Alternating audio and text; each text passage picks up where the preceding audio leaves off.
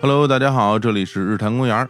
日光派对成员啤酒事务局是一个专注在精酿啤酒的播客节目，如今呢也是聚集了中国精酿从业者、爱好者的社群平台。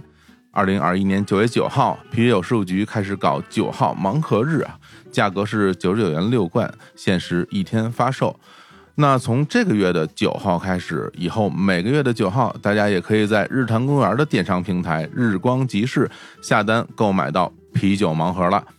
这个月的九号呢，也就是明天的啤酒盲盒呢，给大家带来的是来自贵州的精酿厂牌 Trip Smith 行将的啤酒。行将是一家擅长用贵州本地水果和微生物发酵啤酒的酒厂。盲盒的价格呢，依然是九十九元六罐，十六款随机发，不重复新鲜灌装，酒厂直发。其中有特别适合入门爱好者的水果啤酒，比如加入了菠萝、苹果、百香果、桃子、树莓、杨梅、金桔、柠檬、西柚等等等等的口味。另外还有 IPA、浑浊 IPA、帝国世招、皮尔森等口味的啤酒。我个人喝完之后啊，喜欢百香果的味道，仿佛喝到了贵州本地的味道。大家喜欢哪个也可以喝完之后告诉我。OK，明天呢就是九号了，那大家别忘了在日坛公园的微信公众号回复“啤酒盲盒”即可下单。我们干杯吧！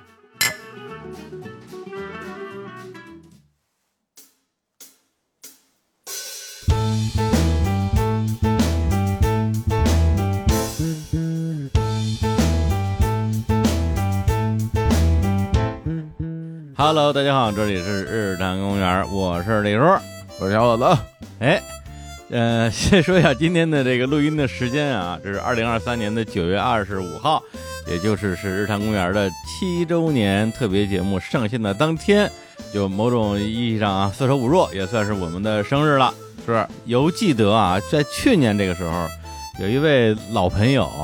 声称啊，号称要在日坛公园下一个生日的时候，在复活节岛的石像前为日坛罗舞庆生。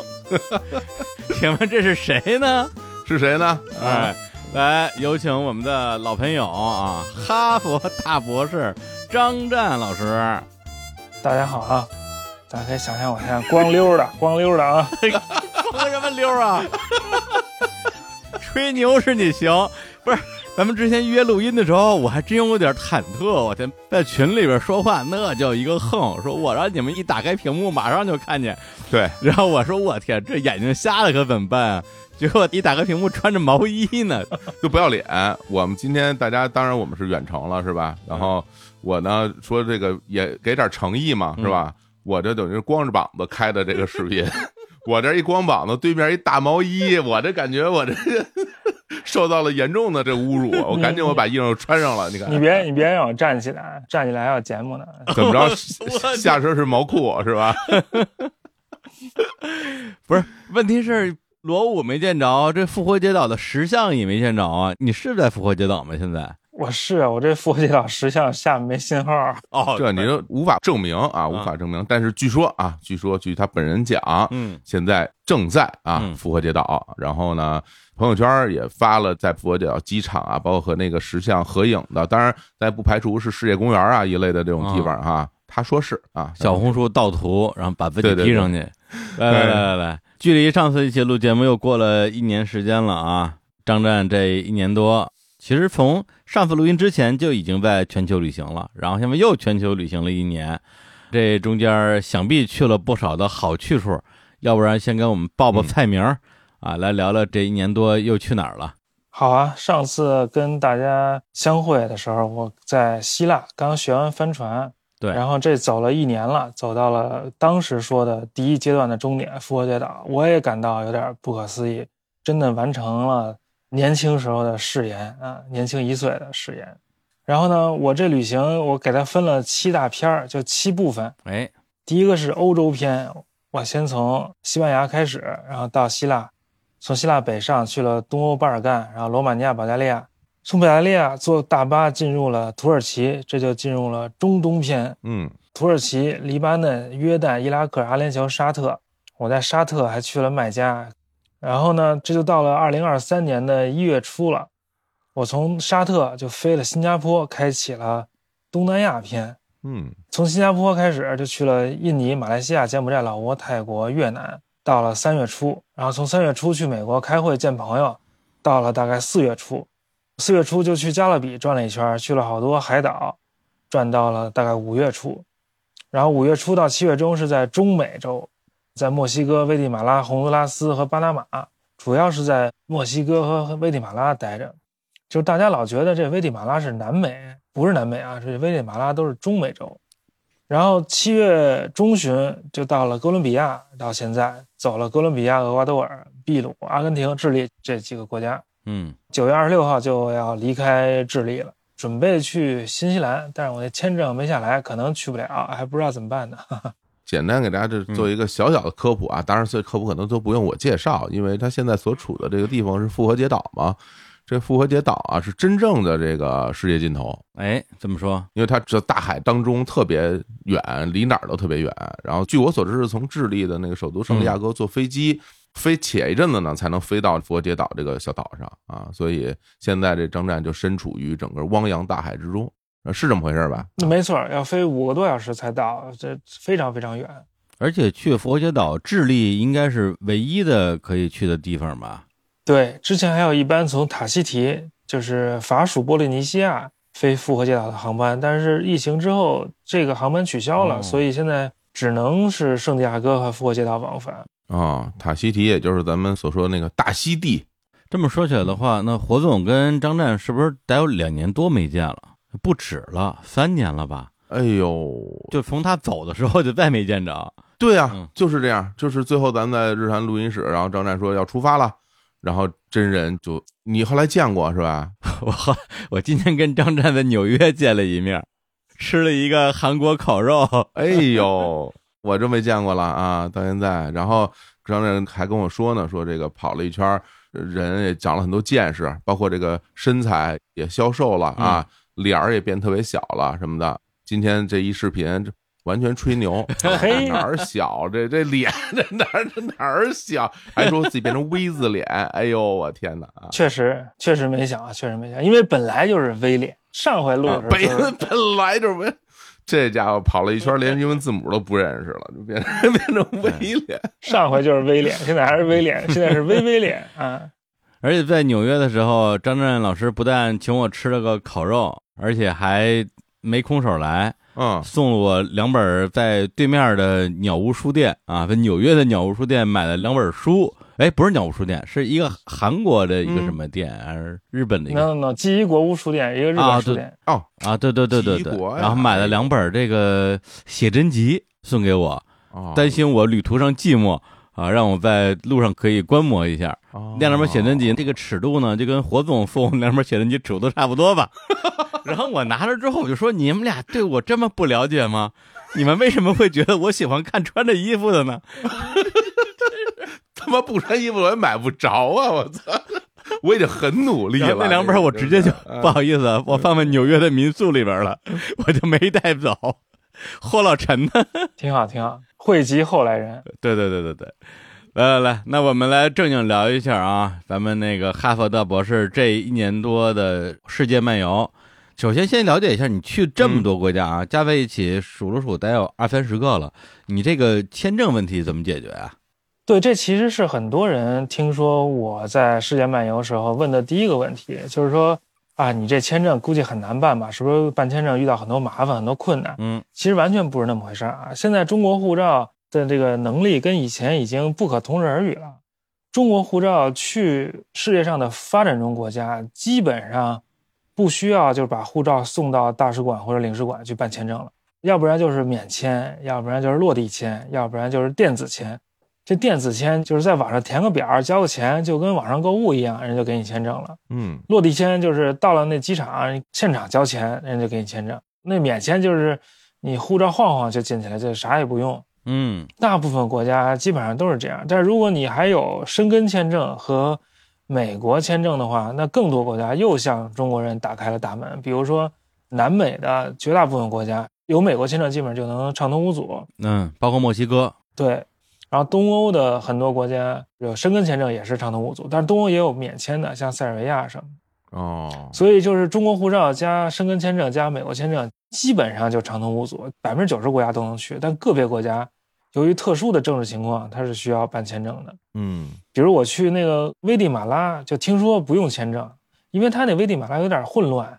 个人给我的反馈都不一样。我就听说有人不用签证就去了，我就也勇闯危地马拉，结果让人给嘣儿回来了，说你这不行， 回去办签证去吧。怎么？奔儿的你啊？亲一口 啊你这得要签证啊！拜拜了，您得回去吧，啊这不让进。中国人还挺好啊，危地马拉啊，我说老子有美国签证，说美国签证不管事儿，你 也有志气，有志气。哎，那那个申根签证和那个英国签证能够同等地位吗？比如这人他没申根签证，但是他有英国签证，这成吗？英国签证嗯没有用，而且特奇怪的是，啊，我有那个英国的长居卡啊啊，对也啊，不是长居，就是我有英国工作签证，我有一个居留卡，我那居留卡一直到二零二三年的六月份还七月份才失效。嗯然后我要去那个开曼群岛，啊开曼群岛不是好多什么离岸公司就在那儿设的嘛，我就想看看那岛啥样。嗯那开曼群岛是英属的，我说我这是这英国政府发的居留卡，我还不能去英国领地，结果又给本儿回来了，你这也去不了，连去都没去成， 飞场就给我本儿回来了。你一拘留的人，你还想上那儿去？当小心被拘留，我当跟。时给你说。对，行，那看来这个签证问题不麻烦啊。对，只要不去日韩、欧美、嗯西欧啊、美国、新加坡嗯，这些都没问题。新加坡我是找一朋友给我办的签证，这个就是访友签证，这个也行。嗯，因为我今年我去的阿根廷嘛，本来也以为这个签证特复杂，还要把护照寄过去什么的，结果特别简单，就是你找一个那种中介吧，然后给他提交一些资料，当天签证就下来了，就电子签证，特别方便。现在，中介都不用，其实要求都在网上写着，你只要自己能找得到，查一查，在小红书上搜一搜那个办签证攻略，他都一步一步教你。反正找中介办当然更省心了，自己办就还得填表什么一大堆，反正都不难，想办都能办，没没什么难的。那说一说这一年多环游世界是吧？吃喝玩乐啊，你这旅游基金从哪儿来啊？一路骗吃骗喝啊？主要靠网上乞讨，我这是网上乞讨的大生嘛。怎么乞讨啊？就是我在欧洲和中东这两个地方的时候，因为它那个时差跟中国比较合适，就是中国晚上的时候，它那边是下午，所以我每周日晚上就有直播给大家看我待的地儿什么的，嗯连续直播了十几次，连续直播十八周吧，还是怎么样？直播的时候就是求爷爷告奶奶，大家赏口饭吃。当然这是玩笑话，我主要是在网上教课，教那个古代语言，教梵语，教古希腊语。其实我在出发之前，我也没有想到，我就靠教这玩意儿就能够满足我这个旅行的需求嗯，我也没想到。就发现国内还是有一些这样的需求，就是有人愿意学这玩意儿的。其实我也需要不了太多学生，一点点就够我吃了。然后后来就是教课教的有点累，或者钱花的有点猛，有点没钱了，就就改教英语了。教英语教了几波，主要是靠网上教课挣钱。我自己也是只有积食没有积蓄，其实太恶心了。不是你说这英语教了之后，大家还算用得着？你说这什么梵语、什么希腊语，我看你之前好像还教过什么吐火德语，这个学了有什么用啊？学了能吐火吗？没用啊。所以你学了你才牛逼啊！我学了英语那算什么牛逼啊？我我操！我他妈学范文了，你会吗？ 像我教一个那个 太粗俗了苹果公司的一个哥们儿，我他妈 IT 界范文第一，世界最牛，嗯，你行吗？不过这倒是，这在苹果公司这这梵文肯定是有地位嘛，是吧？乔布斯就喜欢这东西嘛。啊，对啊，就是你到了一定程度，你就有吹牛逼的需求了。你学英语嗯嗯没法吹牛逼啊！我说啊，我学英语，我会词儿，啊这这这有啥用？老子会范文，而且非常牛的，张湛教的是什么？是古希腊语是吧？还不是现代希腊语，是不太一样的吧？这现代希腊语谁学？你现代希腊语能干啥？能跟那个希腊人聊点天儿就完了。现代希腊没有任何影响力啊。哦，古希腊对整个世界影响多大呀？啊，柏拉图什么乱七八糟不是，我听出来，就是学的这东西越没用，就越牛逼，的，对有用就不牛逼啊了。对，你说你会范文，那我会吐火罗文，那这范文就抬不起头来了我会吐火，啊！我还会我还有罗，嗯，这听着其实基本上接近那种幼儿园小孩之间的这种相互显摆的这 种程度了。我哥哥敢吃虫子，我哥敢吃屎什么那种，然后哥哥在楼楼上喊我不敢什么的， 这种差不多，差不多，没什么区别。啊是吧？就是吐不出火来， 顶多吐点水，到头了吐点鼻涕涂泡。涂涂涂点屎，差不多得啊！我你你这越来越恶心了。 但这趟旅行的这个这个这个怎么说呀？因为环游世界嘛，你一说出来，大家都觉得说挺刺激的啊。这两年我也是矢志于啊，矢志于环游世界，环的不太好啊。那我环游世界，比如说我更多的目的就是走走看看，呃就看看呗，因为没见过嘛。对，我不知道卡诗作为一个学者啊，作为一个研究学者，你环游世界的目标跟我们这些凡人有什么不一样吗？一样，没什么不一样。啊上车睡觉，下车尿尿，啊，顺便照相，就这个呗，没没新鲜的。 但实际上，我环游世界是有更多的目的的，就是说，我学习的是古代世界的历史嘛，所以我就知道很多有名儿的、重要的遗址遗迹。我去过一些，但有很多也没去过的，所以这一次其实主要就是想把自己想去的、想去十几年的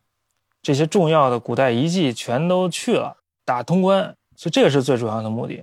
然后有些不太了解的、听说过的，像什么南美洲的这些，我也不太懂，反正也就是偶尔听一耳朵，嗯，那也就去去看看啊。来都来了，对吧？这中国人的传统美德，啊所以就是是以那个考古遗址和古代遗迹为主的，这个自然风光啊，什么山川河流啊，什么这我就算了吧。明白了。哦，还是偏历史人文。对对对，我之前跟那个施展老师录音的时候，然后他跟我说，他说他自己学东西除了看书以外，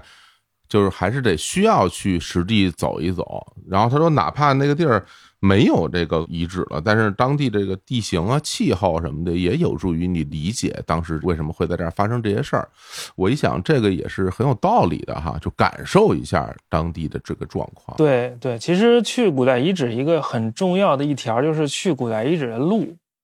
就是说那遗址什么样儿，其实在视频里、在照片里都见过了。是，佩德拉啥样儿我没见过吗？印第安纳琼斯里不都拍过吗？嗯，但是到底那个周围是什么环境，你去那儿的过程是什么样儿，山川河流是什么样儿，气候什么样儿，吃什么，人什么样儿，水从哪儿来，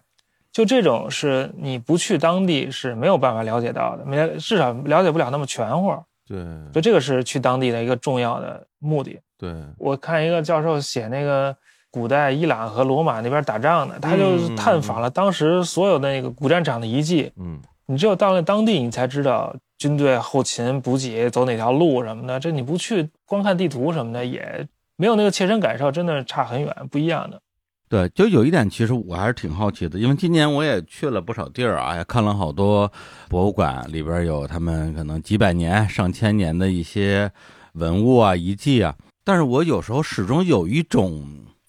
就是说有点类似于上课的感觉吧。可能你去之前，你看了一点这国家的历史，然后你去那儿看见真东西，说哦，这就是书上写的那个东西，讲我见着了。就这种打卡感还是挺强的，但是并没有我想象的，或者说我想得到的那种上头感。就看见东西之后，觉得觉得特别嗨，哇，这就是那个东西啊！哇，我见着真的了。我不知道张湛作为一个搞学术的人，你这种上头感有没有？在有些著名景点儿是有的，因为这个上头感是在于我对这个东西、这个景点儿、这个地方的熟悉度。比如说，我知道它的来龙去脉，而且我在头脑中有一个整个历史的框架，就是说，在这个地方发生的事儿，在整个历史当中是在一个什么地位，而不是一个哦，我知道它发生这件事儿了，然后它跟其他有什么关联，好像我也搞不清楚。就这种不能把东西都连起来的话，就很难兴奋起来。因为很多地方是那种枢纽性的，就是节点性的东西，就是非常非常重要，在各方面都非常重要。如果看到的话，就会非常开心。比如说最简单的啊，嗯去那个麦家，那麦家中间有一个天房，然后天房上面挂着黑布，然后大家就绕那个转圈走。那个就在很多很多中国那拉面馆里就见过那照片啊，就是嗯，穆斯林去朝觐的时候，哦，中国说那个天方夜谭，那天方说的就是照着黑布这房子，所以就是在生命当中，就是已经非常熟悉的东西，见到真家伙了就会非常兴奋。嗯嗯，而且在那个卖家就是要求男的只能穿两块毛巾，就是在腰上裹一块，身上搭一块，里头不能穿内裤，然后穿一拖鞋进去转去。全世界不分那个种族、年龄、地位，反正所有男的都必须穿那，那叫戒衣。所以在那里头，就感觉大家都是平等的，反正都是来这儿朝觐的，嗯不管是真穆斯林、假穆斯林、非穆斯林，反正都是来看天方的。嗯嗯所以就还挺好的。而且在那儿也没有男女分区，像有其他的那个清真寺里是分男子区、女子区的，就大家在不同的地方祈祷啊、做礼拜啊什么的。但是在天方就男女都在一块儿，都绕着那转，所以也就感觉连性别的区别都没那么大了。在这个信仰面前，真的是人人平等，就感觉还挺好的。哦，还真是。其实张湛说这个，我之前有过一次经历，有类似的感受，就是咱们不都小时候看三国嘛，是不是？看《三国演义》的故事，各种大战战场。然后我有一年去宜昌那边儿，然后我就看见那边有一地儿就是夷陵，哦我就想起当时什么夷陵之战嘛，不是在那儿吗？嗯然后我就非常认真的观察了一下当地的那个地形，啊，然后这才能明白为什么当时他们那么打仗，因为那个地方就是两边都是山，然后又有河，这就得沿着这河垒一溜儿那个营，别地儿没地儿搁。所以你到了那个具体地方，你也能知道他当时为什么做那样的选择。就是你想的，当年刘备想陆逊他们怎么在这儿打仗什么的，这种具体的地理地形就给人以场景的还原，就是你能够了解到当时的其中的逻辑。但是在这里边，其实我有一个比较好奇点在于说，其实我们比如出去看，除了看这些自然的，或者说看那些古迹什么的，其实还有一些东西它不属于知识类的古迹。咱举例子啊，嗯像是那什么纳斯卡荒原遗迹什么的，那线条你看见了吗？看见了啊。那东西怎么样啊？我第一次知道这纳斯卡线条是小时候看一动画片儿叫《大白鲸》，啊，然后那大白鲸里，它就里头有好多这种南美文化的元素。是啊然后那纳斯卡线条那儿，对，突然地就升起来了，外星人基地就露出来了。对对对对对，所以那啊对于我来说，就是外星人基地所在地啊，我就为了看外星人，所以去了这纳斯卡。对啊，就是这东西它不是人类文明啊，就是在我们的概念里，包括今天你所在的这个复活节岛啊，咱一会儿可以单说啊，它不是地球文明，对， 这个更诱人啊，非常诱人。那个纳斯卡线条，你说是要坐飞艇或者是什么直升机才能看是吧？就是六人坐的那种小飞机看的，哦，然后那个线条没有想象那么大。我小时候啊听说，就是那线条特别特别大，就是对以啊至于你在地上，你根本看不出来那是是啥，你只有对飞到天上你才能看出来，没那么大。就在地上也大概能看出来是嗯啥形状。然后那个飞到一半，那飞行员说：“哎，咱要不要倒过来飞啊？”我说：“算了吧，您那我这已经头晕了，不是怎么个倒过来飞啊？头儿冲下 就是嘛，头朝下呀。”真头冲下呀？对呀、他都绑着安全带嘛。他说：“哎，哥几个，咱要不要倒过来啊？”不是直升机还那么飞呢？不是直升机，他妈直正常的小升机不飞死不掉哦下去吧？对呀，吓死我了！哎，咱这么说，那纳斯卡线条看着是像外星的东西吗？还是说你感觉这东西另有蹊跷 呢？哪有外星啊？不就是普通人弄的吗？挺土的，土鳖的形状。啊操，太讨厌了！你破坏了我三十多年的梦想，你这人，你这个那只有外，那电动画片里才有外星人呢，那哪有外星人？那只有秘鲁人，烤鸡，秘鲁烤鸡。 不是？那那个东西看着明显是人工做的吗？还是对啊，就是人工作，就在地上挖的那个坑啊，挖的沟啊，门头沟哦啊，一条一条的。什么玩意儿？就让你说的太没劲了，太灭 嗨 了！太没意思了？不是，你说个好的，你说个好对，的你，说好的、精美的，什么叫说一好的， 说一精美？说个你嗨的。对，你就觉得好的，就说一好的，佩德拉就特别好啊。嗯，终于说到佩德拉了。他那些真实的东西就非常好，不用那些玄的、虚的、乱七八糟的那些东西。佩德，拉，你好好说说。我跟小伙我们俩都去过啊。对啊，能跟你对一对啊，它就是有一山谷嘛，那山谷就是特别高嘛，底下特别窄，在里头走走半天，我就特别喜欢那走半天，就啊感觉前戏特别长，特别充分。就那个蛇道是吧？嗯、对对对，你对是白天还是晚上啊？我白天走了一回，然后在那里头待了半天，我那小伙伴不出来，最后都天黑了，我就自己从那儿走出来了。哦，我们俩当时是白天走一回，然后晚上又走一回，对，晚上比白天感觉更好。对，晚上专门又去了一回，哦，他们晚上还在路上放那种小蜡烛，还有小灯笼什么的，对对对对把那路还对照亮一点点，对但也不是很亮，对，但是就特有感觉。关键是他把那个气氛烘托到那儿，你就越走越想看，越走越看，最后就突然出现在你面前，就真的是对，因为它那个窄窄的蛇道两边都是峭壁嘛，特别高嘛，对，三十米还是多少对米？几十米？你眼前就只有这么一条路，你什么也没有，你就只能往前走。等你走走走走走，最后啪一开一座城，凿在山上岩石上的，我操，那个太震撼了。对，而且这个东西它我觉得很像是说你去等待一场大秀，等待的时间越长，你的心理预期就越高嘛。嗯，就是你到底有多精彩啊，值得我等这么长时间？实际上到最后，你反而会产生了一种怀疑的心态，啊就这个地方值不值得我走这么长的路去寻找一个所谓的世界七大奇迹？但是等等你最后看到那一眼的时候，你就看哇，太值了，就那种爽感就无与伦比。对对对，而且佩特拉的好处就是它不光有那么一个东西，它这里头还有好多东西呢，都特精彩。但是，一般在外头宣传片里就看见那一个立面嘛。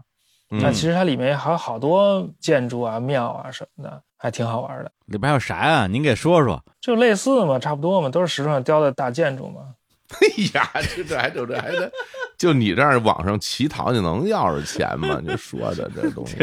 特能要着钱，特好。哎，哥们儿，看这真好，应正应了中国一句古话，真鸡巴 好。啊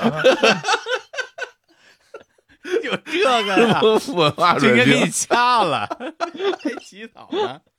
呃，里边还有一些那种什么陵墓啊什么的，是吧？嗯，啊我觉得其实它足够好，可能也是因为它真的够大，你会想象它很壮观。但如果尺寸不够大，你可能就觉得失望嘛，对吧？但是它那种巨物在你面前那种压制性的，它的确是足够大，然后你就会觉得不失望。对，就可以一直在那儿看着，盯着它看看很久，都觉得不够，特别好。对啊，嗯，来说说那个月亮国玫瑰沙漠。哎，那就是自然风光，我对自然风光都没啥兴趣，就那你么他回事妈儿。大纲里自己写的这个东西好，我他妈 Q 你，Q 完之后你说那东西没什么意思，你没意思他妈别写呀、烦死我了。有意思，有有意思，有意思，有意思，特好，特操好，特别美。第七条啊，大纲第七条说最有意思的国家，然后写着佩德拉和月亮谷无敌对了。月亮国无敌了。然后我他妈问你，你丫说没什么意思，我哦重新说，重新说，重新说，我操，重新说，操重新说。别聊了，操，气死我了。那除了佩德拉，还有什么好玩的地儿啊？有一些自然风光还是让我印象深刻。啊虽然我一般也不去看啥自然风光，但是有时候咱都来都来了是吧？这么著名，当然也看一眼。在危地马拉就是看了几个那个自然景点，哎，你不是被奔儿回去了吗？对啊，不是没让你进。不是我就我就老老实实办签证嘛，办完签证还是能让我进的。那危地马拉人民照章办事嘛。哦，然后就去危地马拉看了一个湖，还看了一个山。那山是一个火山，叫福埃狗。那福埃狗就是火的意思，所以这山其实就是活火山，一个叫做火的火山，相当于一个叫做湖的湖，一个叫河的河那种感觉。嗯，那个山的特点是它是一个死火山，但是在它对面就很近是有一个活火山，它那活火山是每十分钟甚至五分钟就小小喷发一次，就冒点烟儿什么的。哇哦，有的时候还冒大一点儿，所以晚上就住在那个死火山的靠近山顶的地儿，就面对着那个活火山，就能看到它喷出来火呀，还往下流啊。但是这离得非常非常远，看见一点点。第二天早上四点钟起床，爬山爬到顶儿都快累瘫了，然后就发现对面那火山不断在冒烟儿喷烟儿，就还挺好的。因为我对那个火山挺有兴趣，我就觉得那是地球生命的表现，就地壳运动嘛，地质运动。嗯，才造成了火山。就地球在活着，地球还在动嘛，山在升高，然后板块在移动，有地震，有火山，嗯，这是地球生命的体现。然后我还想看那个流动的岩浆，到现在还没看到，我以后找机会看一看。哇，等于是当时你就住在那个火山的山上是吗？这样理解？对，就是第一天先爬到那个快到山顶的地儿，有一个营地，然后在那营地里睡一宿，第二天早上起来，然后我那天也没睡着，有点冷，早上四点钟起来也不给饭吃，就没吃饭没睡觉就往上爬，然后那个海拔三千八四千左右吧，就是也挺累的，呼哧带喘的，我这老胳膊老腿儿，反正最后还是上去了，但是上去之后再下来，下山的过程中把我腿扭了，膝盖有点受伤，我现在就是走路有点费劲。看整个张站的行程，发现其实你还挺能吃苦的。我感觉你不是说那种去哪儿就吃啊住啊特别挑的那种人。啊、还行吧，我都不知道啥是吃苦，我都觉得我过得挺好的，啊，真的真的。对，就不是说非要住好酒店，然后吃的特好的那种，有的吃就行。我感觉你就是，我还行还行。其实很多真正吃苦的人是住那个青旅，跟人家一块儿住，住宿舍那种。但我就不能住青旅，我都是单独住的，还挺贵的。其实我吃饭也还行，但是我也不是特别注重吃，我觉得我也不算特苦的吧，反正自己不觉得苦。反正我觉得张湛不是那种苦行的那种方式，我也见到过有人出去玩儿，他肯定是要去，嗯，怎么说呢，就被吸引吧，就被吸引到一些可能住宿条件不是很好，然后吃的挺费劲的，或者说一天可能只吃一顿，类似于这种状态。但张湛还是一个正常的生活状态我也一天吃一顿，啊，不然微微脸哪儿来啊？放 哎呀，你这这这这这这，不要提你的微微脸了啊！我觉得，反正我看你什么住的啊吃的都还行。对，还行。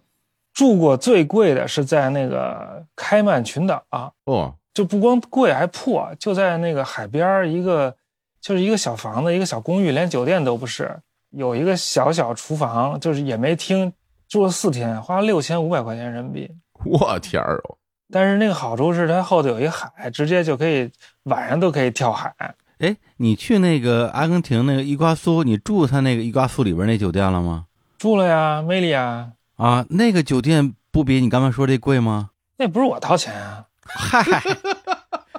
那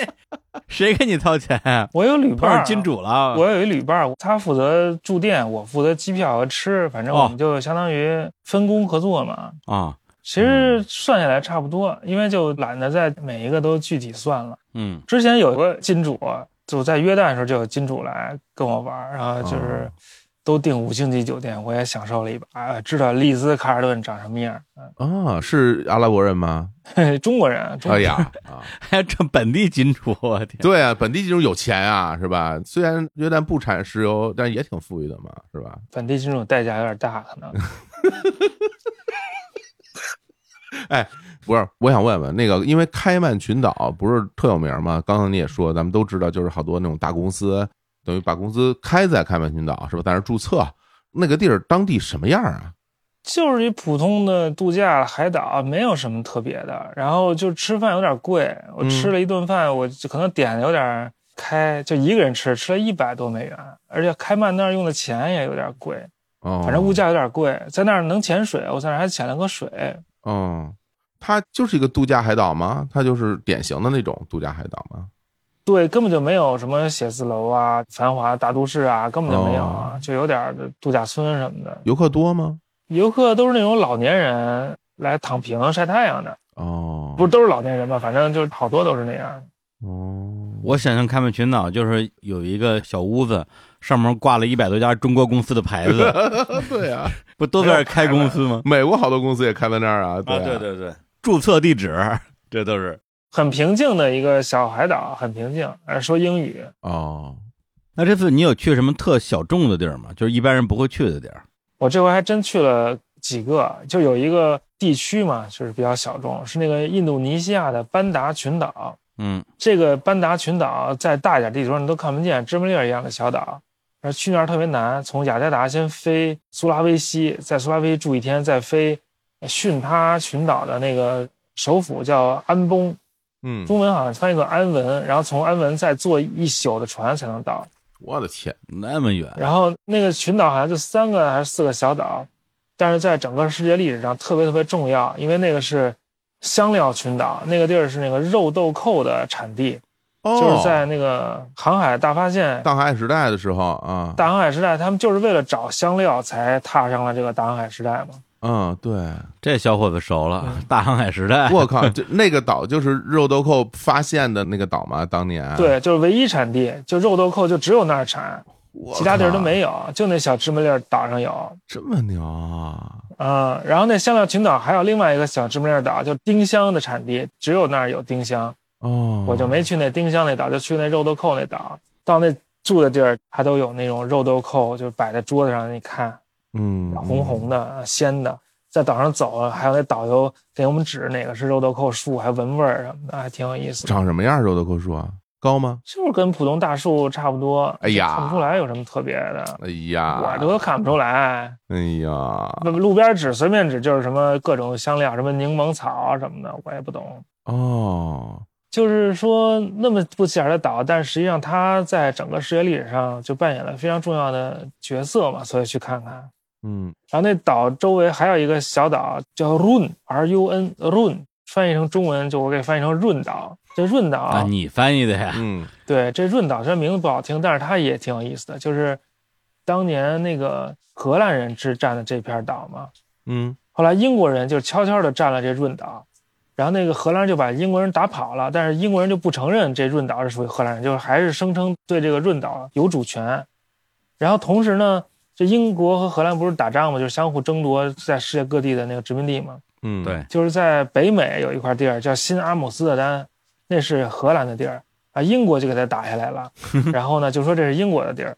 然后荷兰就不承认，后来他们俩打了半天扯不清楚，后来就签了那个停战协议，就相互承认对方已经实际占领的地儿，就不再宣称对对方已经占领地儿有行使主权了。哦，所以那个润岛就回归荷兰了，那新阿姆斯特丹就属于英国了，英国就给改一个名儿叫新约克。哎呦，啊啊啊！就那儿 啊，啊，对，就是新约克啊。就是咱俩吃烤肉那地儿是吧？对了，哦原来如此，所以就是有些人说那个润岛是荷兰和英国谈判用那个润岛和那个曼哈顿交换了，但其实不是这样的，它其实是双方都已经实际占领了之后，只不过是签了一个协议，就是事后追认继承事实而已。但至少它是跟那个曼哈顿有这么一个交换的过程，当然还包括苏里南在那个南美的北边。啊，你要真交换的话，拿一润岛换一纽约，感觉有点亏啊。这其实当时看也不亏，因为那个润岛有肉豆蔻嘛，那纽约有啥呀？所以还行，这是一个挺有趣的地儿。嗯，还有啥？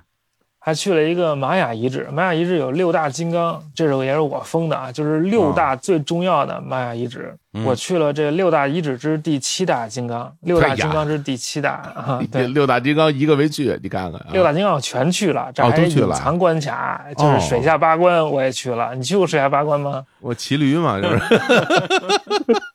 你说说，你说说你这甩八关啊，第七关，就是它这个是玛雅遗址的，就隐藏关卡，就是它是深深的藏在雨林里面，就非常难去，所以要先坐车到一个鸟不拉屎的地儿，在那儿等着。是在墨西哥是吧？在墨西哥，对，三点半有人来接，三点半还是四点半，迷迷糊糊的得拉过去。所以现在通车了，所以还好一点儿。嗯去那儿看了，叫喀拉克木，当时也是特别兴盛的一个地方。它和另外一个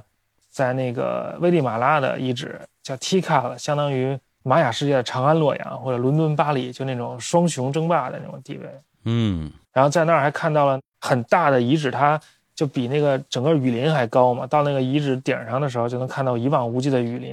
然后那雨林里面还有猴子，就那个叫吼猴，那吼猴叫声是就特别恐怖那种，哎，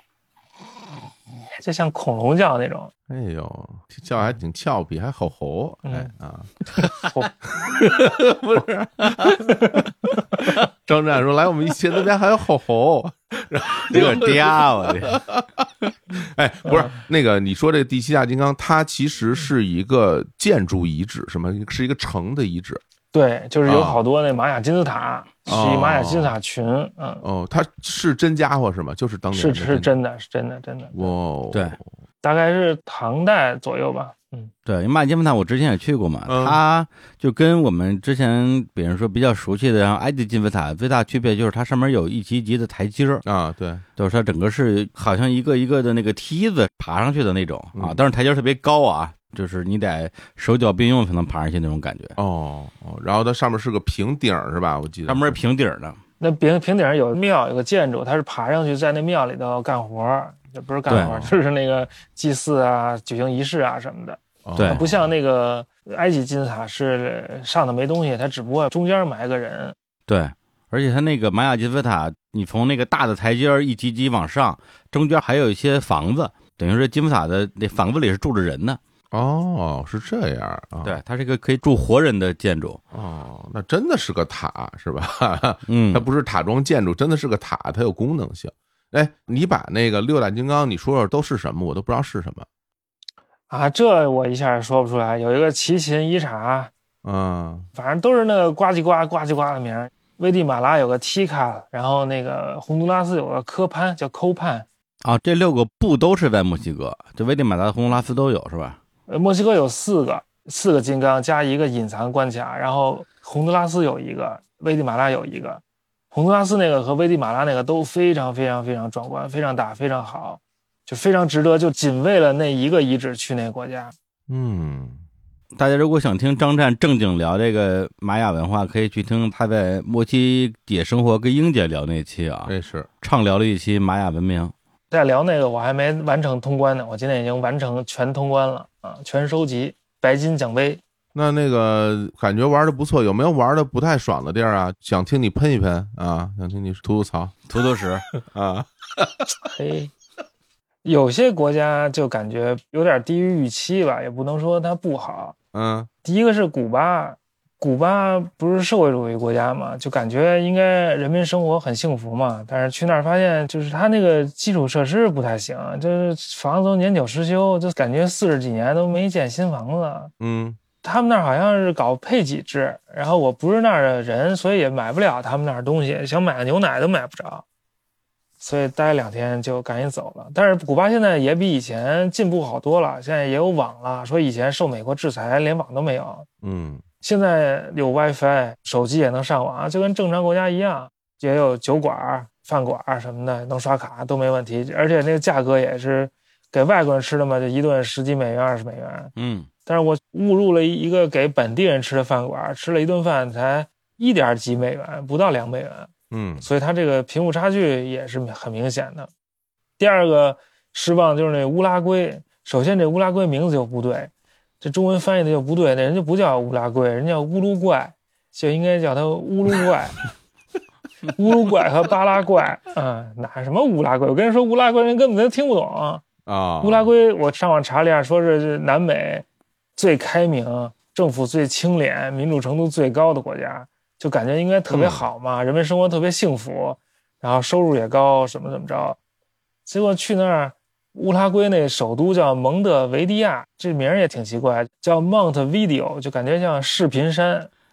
但估计人家也不是视频山的意思。嗯，那去这视频山是从那个布宜诺斯艾利斯坐船去的，它中间就是隔着一个海湾。哦，到那儿之后下了船，就是那个蒙特维迪亚老城，然后那老城就好多房都废弃了，街上也没什么人，就有一些游荡的不知道在干啥的那种。反正就感觉这有点奇怪，就没觉得哪儿好。后来又去了一个科罗尼亚 （Colonia），就在那个蒙特维迪亚附近的一个什么殖民小城啊，说是还世界文化遗产，就感觉跟农家乐似的，就也没觉得有啥，还满怀期待。关键是期待太高了，所以跟大家分享一个幸福的秘诀。幸福的秘诀就是低期待，就是你只要期待够低，你就不会失望。那你本身想去乌拉圭看什么呀？有目的吗？当时去之前？嗯没有特别明确的目的，就是听说是特别好嘛，就是南美最佳国家。我看看这最佳国家到底长啥样，就发现没什么特别的，因为乌拉圭的那个人口特别少，嗯，所以它其实也发展不了特别厉害，应该是哦，五百万人还是几百万人？你这是从哪儿听说的？乌鲁怪是南美最佳国家呀？维基百科呀，维基百科啊啊，我觉得一般而言，大家一提到说南美比较好的，都是什么什么智利啊，什么阿根廷是吧？说不错啊，谁说乌拉圭不错？阿根廷都阿根廷货币三年贬值一百倍，这还不错啊，这都过不下去了，根本就啊，是甭吧？甭过了，全都算算了吧。哦，不是三年，反正就近十年吧，近几年贬值一百倍哇，啊，特别恐怖。哎，那你实际玩下来，你感觉南美最好的国家是哪儿啊？嗯，最好国家阿根廷啊，你嘿我操， 什么玩意儿？啊怎么说说话都没个谱儿，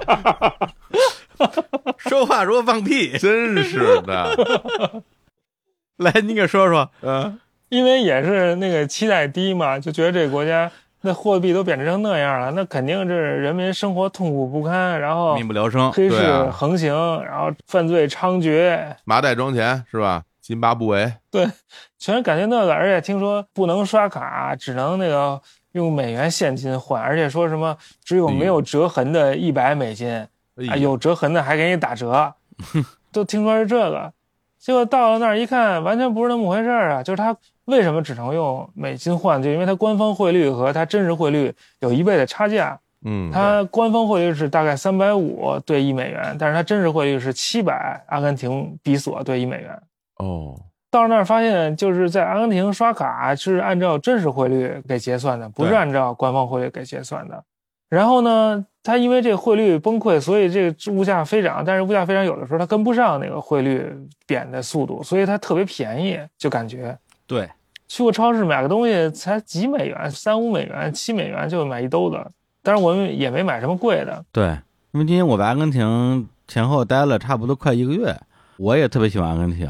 然后你说的那个汇率的问题其实特简单，如果你要是正常刷卡的话，那差不多就是一比二十八吧，就人民币。嗯，买东西就觉得好像还挺贵的。但是阿根廷，比如说布宜诺斯艾利斯有很多的那个中国超市，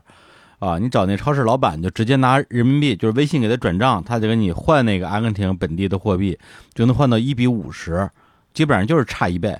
然后你再拿你换来的这个阿根廷的现金去买东西，就巨便宜，买什么都巨便宜。就我到的时候就感觉这政策跟你那时候已经不一样了。哎，我到时候刷卡都刷的是真实汇率，都不啊真用的去呀换现金啊也就差半年啊，这个对，而且那个阿根廷人民就也不觉得他们生活困苦，每天就感觉都特别开心，街嗯上也没有人那个愁眉苦脸。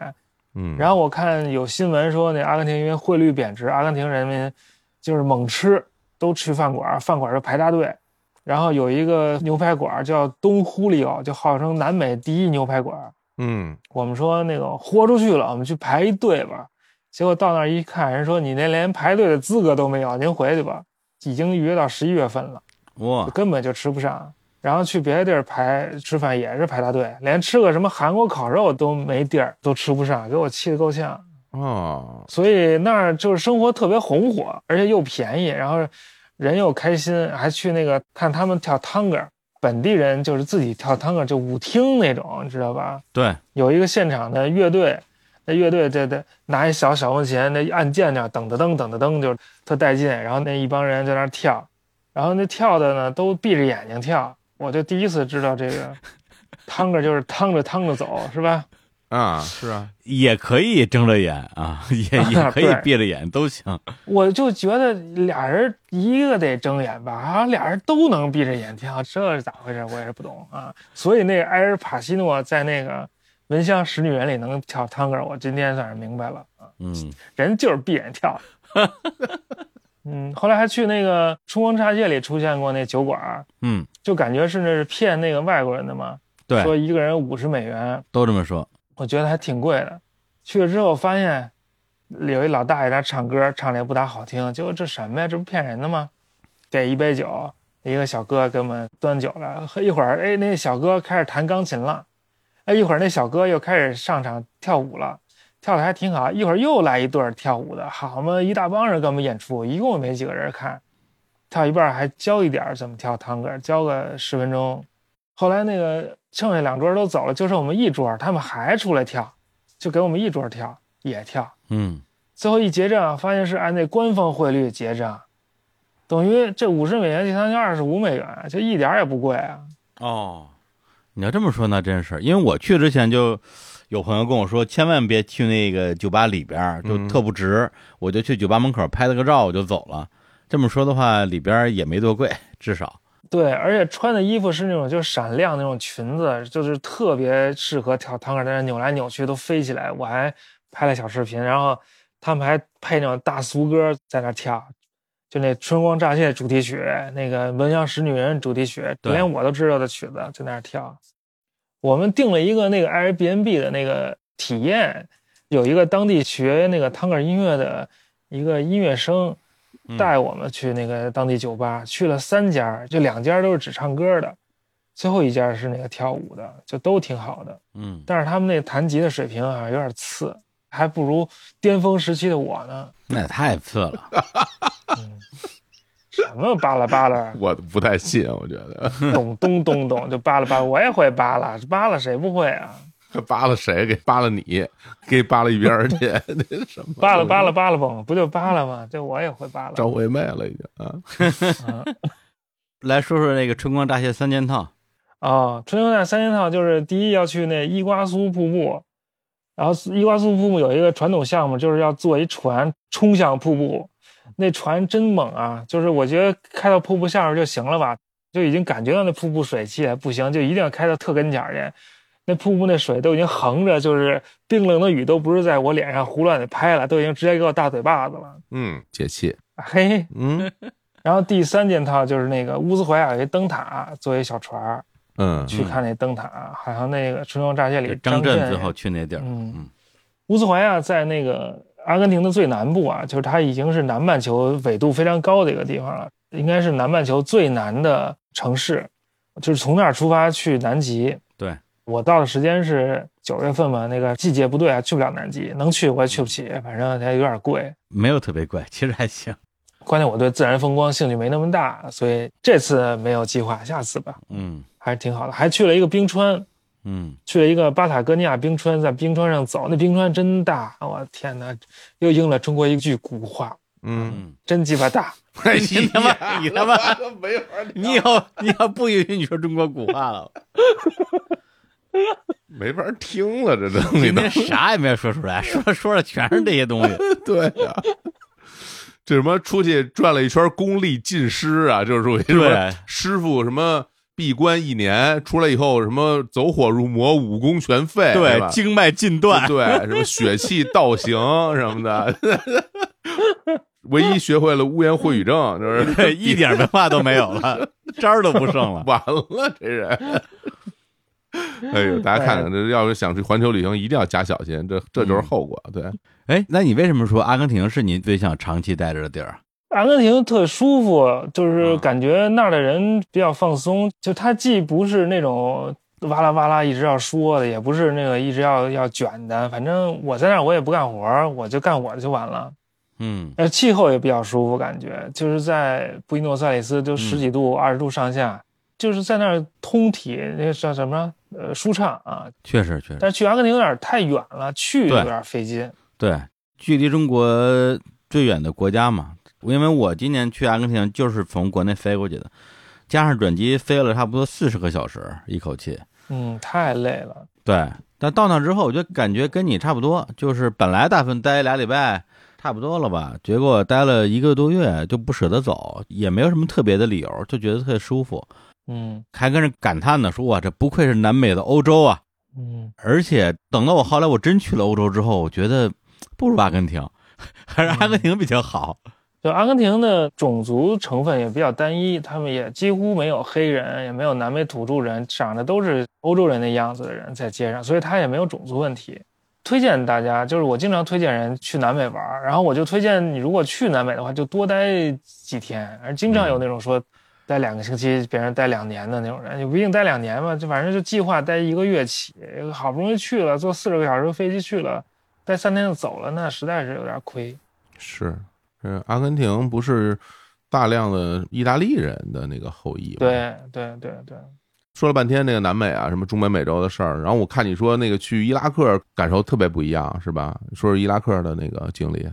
哎呀，就是有人老问我伊拉克安全不安全，嗯，伊拉克贼安全，每走两步就有一皮卡，皮卡上架一个那重机枪，那嗯，重机枪旁边一千发子弹，每发子弹都跟我手掌这么长，那架着保护你，你哇，安全吗？这么刺激，呃，也不是每一步，反正经常在街上看见，然后坐车，而伊拉克没有大巴，你能想象吗？它那个城市之间交通都只能坐小车，它有那种线儿车，你从这个城到那个城，它有那种出租车，能坐四个人嘛，然后就嗯定价的那种，也可以包车。不管是你坐啥车，它都会老经过那种检查站，一到检查站就是看护照，嗯，他们那护照老看多了，我都会说阿拉伯语护照了，就找袜子，一来就给你找袜子找袜子，老找我袜子，特别烦。而且他们那护照他都看不太懂，他就为了查你而查你。嗯，然后有些地儿，像我包了车，花挺多钱，到那跟前儿了，结果说你这没通行证不许去，就那样的。嗯反正，因为他每个地儿他都是错综复杂的势力，就是相互之间都谁也不屌谁的那种，哦，就比较麻烦。这样啊，然后我在伊拉克还去了一个大姐家，那大姐嫁到伊拉克去了。哦，结果呢，大姐请我们吃饭，做了一大桌子菜，特好吃。哦，然后大姐问我最喜欢哪个国家，我傻逼就说我最喜欢美国。嗯，结果完了，大姐就开始教育我，教育我半天，我就只能低头认罪啊。大姐说的对，美国美国太次了。大姐哪儿人啊？大姐，大姐是山西吧，然后去哦广州打工认识哦哦的自己老公，哦，中他也文不会说英语，也不会说阿拉伯语，老公也不会说中文，俩人先结婚，大姐在现学阿拉伯语啊，哦现在学了两年阿拉伯语，在伊拉克待两年，俩俩人交流无障碍，哦，对，老公是伊拉克人。然后伊拉克人。你说那个大街上检查站架着机枪是巴格达吗？还是说路上啊？巴格达呀，巴格达城里边嗯就就是这样啊？城里边啊，然后架着机枪就是招呼，哎，过来，过来，过来，过来，过来。我说你他妈谁呀、你就叫我过去，我就过去，我才不过去。你说呀，有本事你跟他说，要不然你崩我，你崩我，照照这儿哎崩，照这儿崩，来来来，你不是会库尔德语吗？你在那儿跟他拿库尔德语跟他说呀？你说你说你找点崩什么的？首先我不会库尔德语，那个我会波 斯语，不太一样。哎了，不承认怎么。这会儿又怎么这会儿又不当会时了？还说会呢不。是不是不是不是不是真真真不真不会。但第二就是在伊拉克那库尔德人跟阿拉伯人矛盾很深，啊要不然让你说哦呢？哦哦哦，那立刻就崩我。对啊，你不是问什么你谁啊呀？嗯我在那个伊拉克还有一次奇怪的经历，就我去了一个城市打一个车，那出租汽车司机是土库曼族，就那儿的有一啊堆有一堆土库曼人，土曼人啊，他就会说土库曼语，嗯然后呢，他又是讲会讲阿拉伯语，然后他在伊朗生活过十几年，所以还会讲波斯语。嘿我就用波斯语跟他聊聊聊，还挺好的。他带我去看什么遗址什么的，哦，然后他还说是是那个真主把我送来的，也是真主把你送来到我身边的，不然的话，你看你在大街上随便打一车，哪有会波斯语的？不过认真说，咱们这随便聊聊。现在伊拉克属于什么军阀割据了？目前按照你这说法，嗯，他不是军阀割据，他是那个嗯北边库尔德区，它是基本是自治的，其他区呢就有各方势力，但是总体还是归那中央政府管的。但是伊拉克嗯它内部有一些伊朗人的势力，就是伊朗民兵还是什么，就是有一些地儿挂着那些伊朗领导人的照片什么的，就是伊朗人管的地儿，哦哦哦，嗯所以它那里头比较错综复杂，我也搞不清。但是没有到军阀割据那么严重，只是库尔德斯坦是高度自治，明白了。等于说，其实那就是有三方势力呗，对吧？对，基本上这么回事儿。就是跟伊朗交界那块儿，就是波斯人就那块儿是吧？有影响力。不是跟不哦是伊朗吗交界那块儿，其实我也说不好，因为它跟伊朗交界挺长的一块儿，它北边是库尔德斯坦也跟伊朗交界，嗯所以那块儿都是库尔德人。嗯，他伊朗人控制的地儿不是说只跟伊朗交界的地儿，他就是哦一块儿一块儿的，明白就是了小的飞地那种的。咱们那个，咱再话锋一转是吧？咱们说了蓝莓，我觉得呀、呀，也别他妈话锋一转了。啊，呃，在张震老师提供的大纲里边的第十五 条，我他妈的也不假装很自然的问了，你跟他来一趟没有用。我要说的也是，这第十五条咱们就转到东南亚去了哈。 对你照着大纲问他说，哎，你你有什么感动的事儿？他说我没什么感动的事儿。 我你大爷，你他自己写的感动的事儿，我直接 Q 你来， 啊！印尼的出租车司机为什么？你怎么感动的？说吧，多个技巧，没有技巧。嗯来，就是我们不是去那个班达群岛嘛，其实也不知道到底怎么去，当时也有点迷糊，因为还有飞机可以飞过去，还有船，也不知道怎么着最合适。到了那个安崩，就是他那个区的首府，就在那机场啊、就有一个出租汽车司机听说我们去，说你跟我走吧，我知道怎么去，我就我们就跟着走了。然后那司机就说：“你先买船票。”然后就买船票。买船票说：“你吃饭吗？”说：“吃饭。”拉我们去一饭馆吃饭，吃完饭还在那儿等着我们呢。等着我们之后，又给送上船。嗯，送上船还给交流好了，就是那个船都是大通铺，他还找了一个那个小间儿，就是船员住的房间，还是船长住，还是我也不知道，反正就那种船员宿舍似的，就是一个单间儿给我们住。然后呢，又说那你要去那个半大群岛，你要干嘛？你要潜水吗？你要找地儿住吗？说要找地儿住，要潜水。说行，我给你安排好了，到时候有人接你们。我们下船，找着那个接我们的人，然后给我们领到那个住的地儿。那住的地儿还越走越远，我还就心里有点打鼓，我说这这是不是给我们安排一个啥黑店呀？结果没想到那住的地儿是一庄园，特别好，哦特别漂亮。然后负责那个庄园的那个老板娘也特别好，在那儿什么喝啤酒，你就自己从那柜里拿就完了，自己房间上记账，说我拿几瓶啤酒，都是完全是大家嗯互相信任的那种。到了那儿，老板娘又给安排接下来的活动，什么爬火山呀，去干几个岛啊什么的，就全给安排好了。嗯，嗯结果后来回去那船也给我们安排好，有那个跟之前那一样的小屋。我们说，哎，那是不是到了那司机还来接我们呀？不至于吧？结果一到那港口，司机就在那儿等着我们呢，哎呦，然后又给我们送到那个酒店，然后第二天又送啊到机场，反正就全给安排明白了。嗯，反正我就是完全把自己交给别人的那种人，反正人家最后就都给我回报都特别好，我就觉得没有辜负我对他的信任。嗯那最后收钱我还跟他反向砍价，然后给他多给点钱。那这趟玩下来没遇到什么糟心的事儿吗？糟心的事儿有一点点吧，主要是我心态比较好，就是扶贫心态，大家都是挣点钱，你多挣我十美元，还能怎么着？我就给你扶扶贫，就以这种心态来面对这个各种做生意的人，所以就不会老觉得为了一点儿点儿钱跟人生气。但是在北马其顿的时候，有俩出租车司机想多要我二十欧元，要要我四十欧元，很近的一段路，嗯我也没给人家，但是就心情受到影响，就那天第二天没出门儿。那还有一个事儿就是在东南亚的时候，旅伴儿学潜水，但是出了点儿问题，有点危险，就是他从那个水下面升到海面儿休息了之后，他就发现他那个气瓶已经没气了。就等于他不是在海面下面发现气瓶没气，而是在到了海面上面哦，发现气瓶没气了，就是有点危险。他如果是在水底下没气的话，就有点麻烦。很危险啊。最后是带他那个人用那个备用嘴儿给他带回来的。这主要是因为带他那个人也不是教练，那教练提前撤了，那教练说要开会要有事儿就走了，就让一个没有教练资格的人带着他，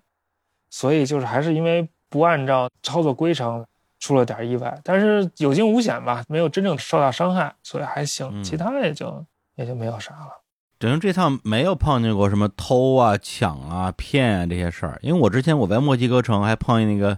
出租车司机拿那个假币找给我，找了我三张，我才发现，然后跟他掰扯了半天，最后就下车了那种，都没遇到吗？我真没有，一个是我很少用现金，只有像在伊拉克就必须用现金。伊拉克那个跟外的金融不联网，其他地儿基本都是刷卡，嗯，说多少钱就多少钱就完了，还给点小费，其他都没有什么，也没遇到过抢的。然后我去那个阿根廷汤克酒馆，就有人跟我说，他之前几年去的就在那儿被抢了手机什么的。嗯还有人在大街上跟我们说，在秘鲁说你可小心你的手机嗯放好了、拿好了什么的，反正都没发生在我身上过。我觉得可能还是跟你的个人形象气质有关系。嗯，你整个人这也比较高大，是吧？你现在这个穿着打扮，包括你这发型，看着像那种格鲁吉亚人， 像国家所那些保 镖，你是不是对格鲁吉亚人有什么误解？不是高大威猛啊，对吧？高大威猛、我还啊，高大威猛，我我那弱小可怜，我小鸟依人，我留一小辫儿，什么那个史蒂芬席格什么的那种，是吧？上个云顿，什么就是这种看善着隔云顿，有有公。功夫，啊人可能就觉得哦这人不好惹。张湛现在这发型，再戴一墨镜，看着就像一悍匪，我跟你说，对 啊，就是啊是吗啊，人觉得是自己人，人就不人就不哦那自己人不抢自己人，对， 人不弄你对对 了，对可能就是玛雅人发型啊，妈呀， 你看看，你瞧着得得保护呢，真是，嗯，那你这趟有没有吃什么好吃的东西啊？这是第第二十一个问题。对对对对 对，自己列的提纲，在秘鲁吃了一个豚鼠，还挺好吃的。那豚鼠其实就是荷兰猪，嗯，烤荷兰猪，而且是把那荷兰猪撑开了烤，就是它四肢全在，就像飞起来一样，这样还有脸的那种。哦，这个咱们当时那个秘鲁小哥不是来这儿说吗？对，说过，格雷罗当时说的，对，啊，好吃吗？挺好吃，就跟烤乳猪，就烤猪肉是一个味儿。嗯但我实在没有勇气吃它那头，所以就把那头留那儿了。然后说在那个秘鲁库斯科大教堂的壁画上，《最后的晚餐》，呃，耶稣和他门徒也吃那个烤豚鼠。哎，本地化了，你看看，对对，这还挺好的。哎，你在秘鲁看你朋友圈还吃草泥马了吗？那玩意儿好吃吗？吃了就是羊驼肉嘛，啊，就感觉也没什么特别呀、就跟牛肉、羊肉也差不多，就是没有那种特殊的味儿。它羊肉不有那种羊肉味儿嘛，对，就是牛肉有牛肉味儿，羊肉有羊肉味儿。那草泥马它就是羊驼味儿，羊驼，嗨，没有味儿，没有什么特殊的味儿，啊吃不出妈来啊。你你不告诉我那羊驼肉，我吃不出来那是啥肉。的确，啊？你看你吃驴肉啊，或者吃鹿肉的时候，没有觉得有什么特我别觉的得嗯你要让我说，我觉得驴肉、马肉都有不同的味啊，儿，有味儿啊，哎我觉得啊有味儿啊哦。比如驴肉、马肉，你让我吃，我能吃出来，哦哦，有那那还是比较敏感，嗯 还是吃的比较多，我觉得嗯有可能啊，其他也就没有什么特别。我就在那个巴厘岛，我想组织一个聚会，就当时还在风控期间，我就说咱们春节要不然冒险出来在巴厘岛聚个会吧。 嗯聚会还起了一个主题名字叫 “Just Fuck It”，结果这个发出去了，还受到一些好评，我还花钱画了一海报，就请画家给我画了一海报。嗯，最后来了一个人， 就冲着你这名字来 的，就冲你来的，我告诉你，一个女生带了一个哎呦台湾的女生，俩人来的。 哦，然后我们就在那个旅店老板那儿，春节嘛，旅店老板请客吃火锅，我们就一块儿吃了个火锅，还有其他的客人。嗯嗯后来我就说，那人好不容易来了，我也请他们吃顿饭吧，就就让他们挑地儿。那台湾女生特别会挑地儿，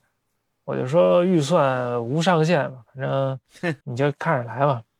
也别无上限，可能两万块钱、一万块钱到头了，我也吃不起了，吃不了太贵的不是两万什么钱？人民币。啊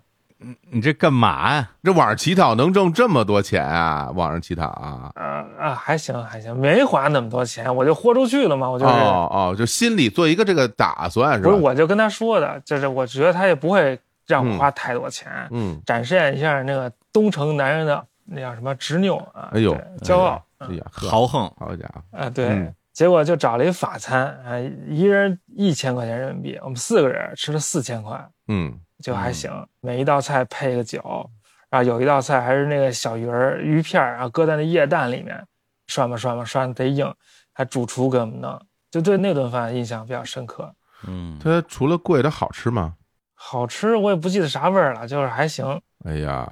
那酒不错，那每一道都配一个不同的那个葡萄酒，嗯味儿都不太一样。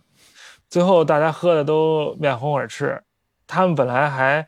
计划第二天要爬火山，夜里凌晨就要起床，也都算了，放弃了，都睡过去了，喝太多了。嗯，嗯，那说完吃呢，就不得不说说住 了，啊，对，也是提纲里写的，行， 有没有什么有趣的住宿经历呢？ 也愁死我了。我这他妈以毒攻毒，我这一路主要是就住 Airbnb 比较多，然后啊住酒店比较少，偶尔住朋友家。这 Airbnb 个别有一些挺有趣的那个住宿，就在那个印尼的日惹住了一个挺有意思，它竹子做的一个挺大的一平房，而且在一个日惹的郊区一个村儿里头，哦，就有点像那个情人那种感觉。梁家辉演的那个电影儿那情人那杜拉斯，对，那个电影里那个都是竹子的什么百叶窗啊什么的那样的嗯一个房子，那也挺好的。另外一个就在厄瓜多尔的首都基尔住了一个双层的一个复式的公寓，我一个人住，哎呦，就是在屋里能够跳舞，那儿还有一大浴缸，那浴缸还能看外头那个山景，还挺好的。但是我就一个人在那儿住了一星期，也有点空空荡荡的，就在那儿好好学习来着。但你说这两个住的特好的地儿，其实都不是特别贵吧？应该，不贵不贵，人民币也就嗯两三百块钱、三四百块钱就到头了。嗯，我住过贵的，不是住过那个 呵开曼那个吗？那他妈嗯什么玩意儿啊！然后还住过一次那个 JW 万豪，在那个秘鲁利马，好像几百美元一天，反正挺贵的。嗯嗯，但那是我那个呃环球旅行一周年，啊，庆祝一下，出点血住一个试试啊。嗯因为利马是面向太平洋的，然后那个酒店就高层的嘛，面向太平洋，能够看到特别开阔的那个海面儿，还挺好的，嗯，但有点太贵了，没必要啊。其实利马其他地儿也都住的挺好的，利马我待的挺长，待了一个多月。啊，待那么久在利马，对，因为要去马丘比丘，但是马丘比丘没有票，去不了，所以就一直等着，在那儿等着它有票的时候才能去。就买了一个八月底的徒步去马丘比丘，四天徒步去的。那你在那儿待一个月干嘛呀？每天除了给人上 课，上课其实也上不了多少啊，我还学习呀，我还那个打星际啊。我孤单的时候主要靠打星际，星际二打来打去，打了好几千盘儿，也还是那分儿，也上不去。 呵呵我输输赢赢，星际给我带来的那个快乐非常少。打输了肯定不开心，打一特菜的你赢了也不开心，只有打那个水平特高的，你在艰苦当中赢了才开心。但是艰苦当中一般都会输，都不会赢，所以。嗯，你打星际，你在东城你也可以打星际啊，你也没必要非跑到利马打星际去啊。嗯，但利马打的是利马星际嘛，啊，还行什么有立马的网是吧？这什么呀？啊，对对对， 哎，那合着这一年你也没搞啥学术吧？哎，对啊，没搞是在美国参加两个会嘛，那都是以前做的东西的那个成果，讲了两下，其他的没有。在旅行当中没法做学问，没法踏踏实实看书什么的。嗯哦，但是我还上点课，我上了一个我一个同学在网上开的一个课，嗯，他讲那个比范文还古的范文，我还学了两两节课，学两节课就不学了啊，但是也很有收获，非常有收获。做学问还得等回北京啊，嗯，我这还手上还有本书要学呢。啊，我我我问我们俩问题，我累了，让我 歇会儿。行啊，那咱们第二十， 没有没有没有，哎，我觉得是这样，就是因为你你跑这么一大圈儿，然后那你那护照有没有弄满啊？就上面盖章哦这那的，啊因为我护照出门之前就已经满了，嗯所以我是在出发之前就是换了一本全新的护照，嗯所以现在也几乎快满了，反正盖的章啊七七八八的。是吧？我觉得能坚持到回国，我是计划大概十一月左右回国，应该能坚持到回国。哎，嗯我就咱举个极端例子，如果说真盖满的话，你是不是就只能回国了？可以在当地换护照呀，哦，可以、都有啊，中国大使馆啊、哦，去当地的中国大使馆去换就可以了，是吧？嗯嗯嗯，他会提供这种服务的。我那个在英国也是护照满了嘛，然后就寄给他，几天就寄回来了，还挺方便的。我现在护照上写的签发地是那个中国驻大不列颠联合王国大使馆，哦，等于说你哦出发时候，因为你从那个英国那儿走的嘛，是吧？当时嗯啊，从英国出发的，对所以就在那儿换的。当时不是还怒喷了一下人家这不好那不好，然 后就哎，不好意思，还挺好，挺好，挺好。不回去了吧？是不是不回去了？不在那儿上班了以后？。呃，目前看是不去了，这也说不好 这话说挺 活，你看看啊，这对对对对，人家要死皮赖脸让我去呢，哎对呦，吧？不不要走的时 候说，哎呦，什么什么这屎的同屎心的圆，同心圆， 我这个记得分清楚啊，这一圈儿都是里边还是啊，这好家 伙，嗯让我去当圆心，我可以。你看看现在这一一脸谄媚，我当你哎原心的开曼群岛都不让你进，还原心你，啊嗯 哎呦，这一趟反正听你说你在这一路上就什么坐飞机是吧，坐那个公交车，嗯坐坐船，有没有什么特殊的这种交通工具啊？特殊交通工具啊，就嗯两条腿啊。就走着啊？对，因为去了一个那个印加小道，是南美最著名的那个徒步路线，嗯就从库斯科走三天，然后到第四天的时候走到那个马丘比丘，就纯靠走。啊、走三天，对，交通基本靠走，然后那三天都是四点钟起床，三点半起床那种，我的妈！那路上住哪儿啊？住帐篷，自己推着帐篷啊？呃，有人给背着。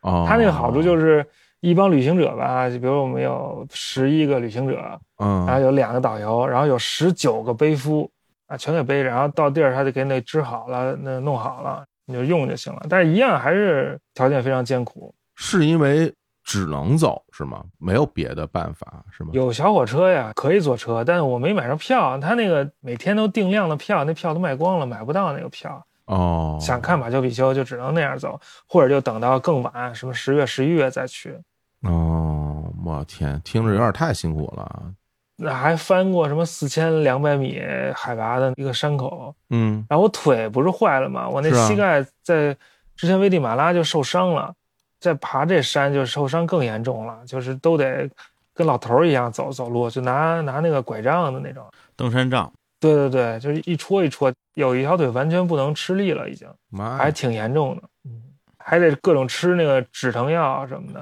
哎我哇天，，太惨了！打封闭，就相当于打封闭上场。嗯哎呀，现在腿好了吗？现在走平路没事儿，一走那一点儿点儿那种上山下山路，立刻有感觉。哦，嗯，那你这个得治疗一下，我觉得。这家伙太好对了，对在座三个人都感同身受，大家对对啊就 就是说腿不好，明白明白啊。就咱们聊咱们治腿这事儿，我觉得能聊很长时间。对我我们我有我的啊经验可以分享。对，可以，我做过非常烈的手术， 我还进进行过长期的复健什么的，对啊，我现在天天抹扶他林呢这帮人啊，真的，我就是靠扶他林回来的。对啊，就是靠扶他林啊，消炎啊。你也是登山把腿受伤了，差不多吧，差不多吧，对反正也是用的不不对，主要是我觉得走路姿势可能有点问题，所以他那个嗯受力不是特别对，就容易受伤。嗯嗯，那你走那么长时间到马丘比丘之后，那种感觉跟去佩特拉那种感觉是类似的吗？就觉得哇，豁然开朗。那完全不一样。走的时候记已经记不住自己要去马丘比丘了，什么马丘比丘，赶紧回家。 进入空的状态了。不是，就是最好的风景，就是回家的火车。什么马丘比丘根本不想看，赶紧让我回家。啊，看见之后呢，就是我们刚到那儿的时候是云雾缭绕，然后就先下坡，就是从那个马丘比丘不是一高台嘛，能够俯瞰整个马丘比丘，就下到那个下边去了。有一个那个咖啡厅可以坐一会儿，等那个云开雾散。我下去之后，我说我我不上去，我不看了就可以了，我不想看了，我想回家。结果大家都上去，我就我就来都来了，精神又又爆发了，又上去了，就发现还是云开雾散，看一下还是挺好看的。所以就是感谢导游，最后还是把我们带上去了。最后还是看到了完美的马丘比丘对对马丘比丘的评价很高啊，挺好看的，四个字儿呢， 我天啊、那还能怎么着？一堆破石头、烂石头，房顶都没有。哎呦，天哪！那你回去时候有车吗？还是走回去的呀？没有车有车，就坐大巴，然后又倒那个火车回去的，就还行。嗯，关键是走那两天没法睡觉，哦，海拔高就是很睡不着觉。第一天出发之前，这一秒钟都没睡着，嗯，然后就心脏就咚咚咚咚咚咚一直跳那样的。然后四点钟起床，第二天走了一天，第二天说我赶紧睡觉吧，第二天还得走一天呢，就又没睡着，第二天又走一天，这是最难受的。这确实。嗯，那那个复活节岛的破石头、烂石头怎么样？就是啊凑合吧，凑凑合合。佛教那大石人儿挺可爱的，以前觉得那大石人只有脸，因为在那个微信有 emoji 误我，你发那个石像后面出一 emoji 就只有一石头人那脸，就以为他只有那脸呢，或者以为他的那个身子是埋在地下的，后来发现根本不是那么回事儿，他人家就有脸有身子，都搁在台子上，还有一帽子，那帽子是一个不同颜色的那个火山石雕的，说光那帽子就有两只大象的重量。但是他们后来那岛上就资源枯竭了，树都砍光了，环境恶化，然后大家就开始互相残杀，所有人都把那个对方的那个石人给推倒了，所以到后来就所有的石人全都扑街了，全都倒在那儿。啊，现在看见都是又重新立起来的，那这石人到底是谁盖的呀？不是外星人吗？就是不什么外星人，就是当地人啊，就有一些那个波利尼西亚人，他们是航海民族嘛，就从特远特远的地方，也不知道怎么就能找着这岛，就航到这儿来了，然后发展了几百年，然后就开始弄那，他一开始弄一台子，建点小台子当那个祖先的墓，后来在那台子上立石，他是一步一步来的，反正你立我也立，大家就比着看谁立得高，看谁立得好，谁立得高谁立得好谁就牛逼嘛。就是我立十个就比你立九个牛逼嘛。其实就是一种权力的外化，就是我有权力，我才能嗯，。调动了这么多资源，才能做得出这么难的事儿。你说费那么大劲建的石人有什么价值啊？其实就是权力的体现。嗯然后就有人就说，那复活节岛就是一种人类社会发展的隐喻，就是说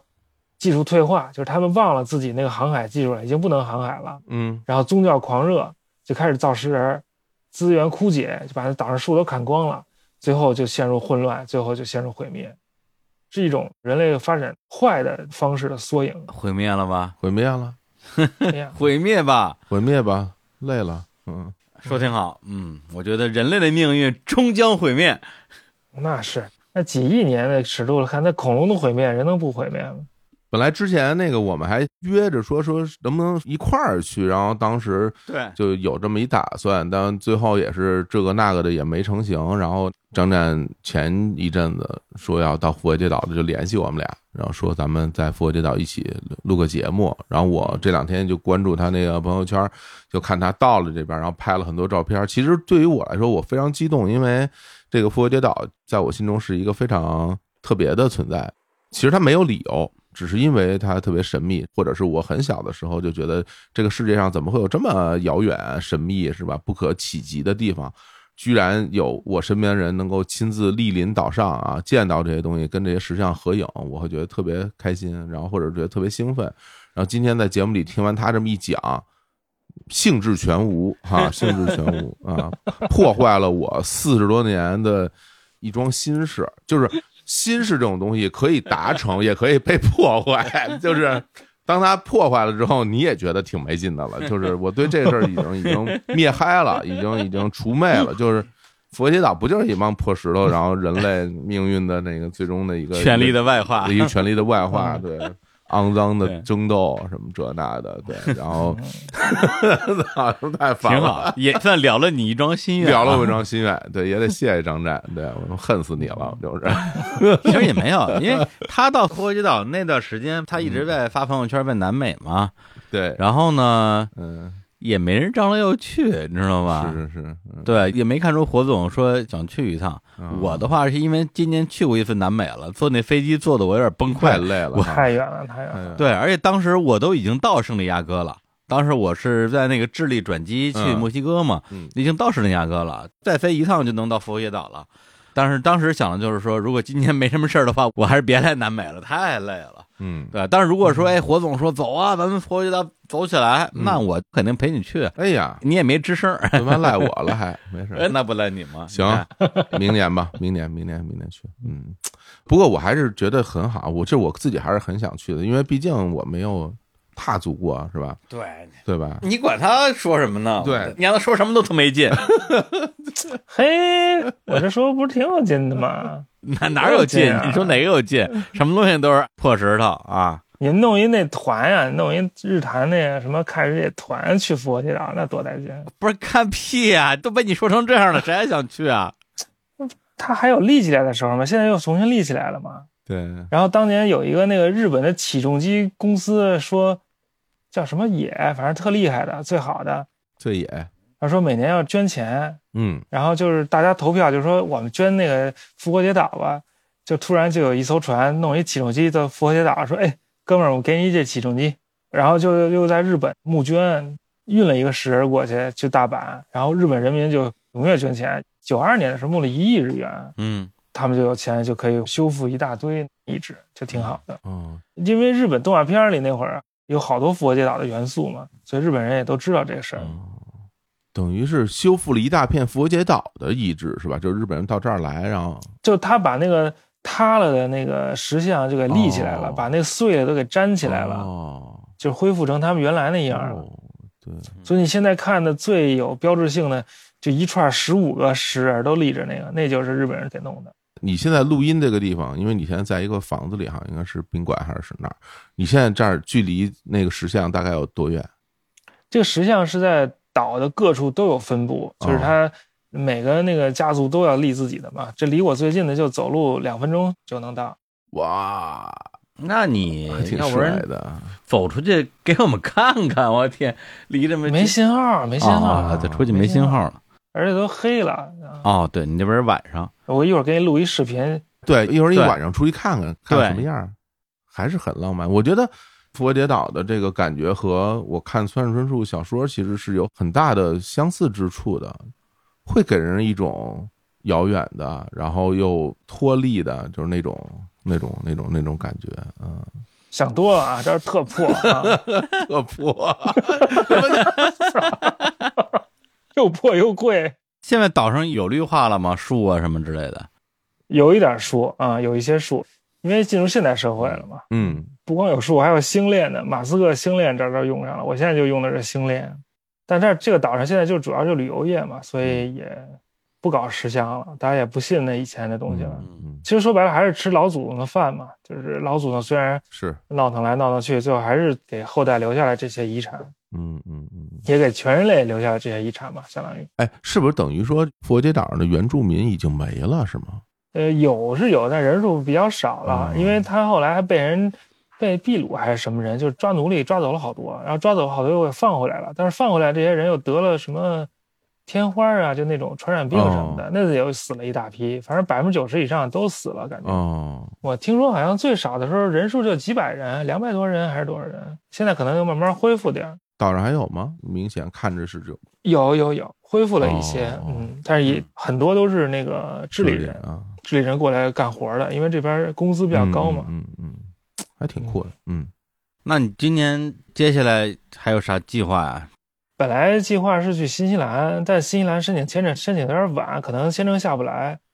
我离开复活节岛之后，新西兰签证没有，就只能飞那个夏威夷了。嗯我从夏威夷开始往西走，走这个大洋洲的这些小岛，看看二战太平洋战场的一些遗迹，看看那个日本的沉船。嗯因为我为这事儿还学了那个高级潜水证，就是可以潜到三十米的水下，想看沉船，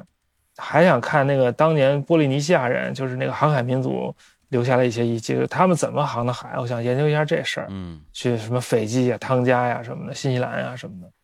还想去那个所罗门群岛看那个瓜达卡纳尔岛，当时就美军跟日军那个争夺的一个焦点，还想去那个巴布亚新几内亚，那儿有一个日本的指挥部，嗯还想去菲律宾。菲律宾不是麦克阿瑟说什么我又回来了，菲律宾完了基本上就可以了，就准备回国了。嗯，感觉剩下都是在这个大洋上了哈，对对对，浩瀚的大洋是赌场，嗯哎，那你说你走这么长时间啊？因为这问题，我当时在纽约的时候，咱们吃烤肉，我也问过你，就是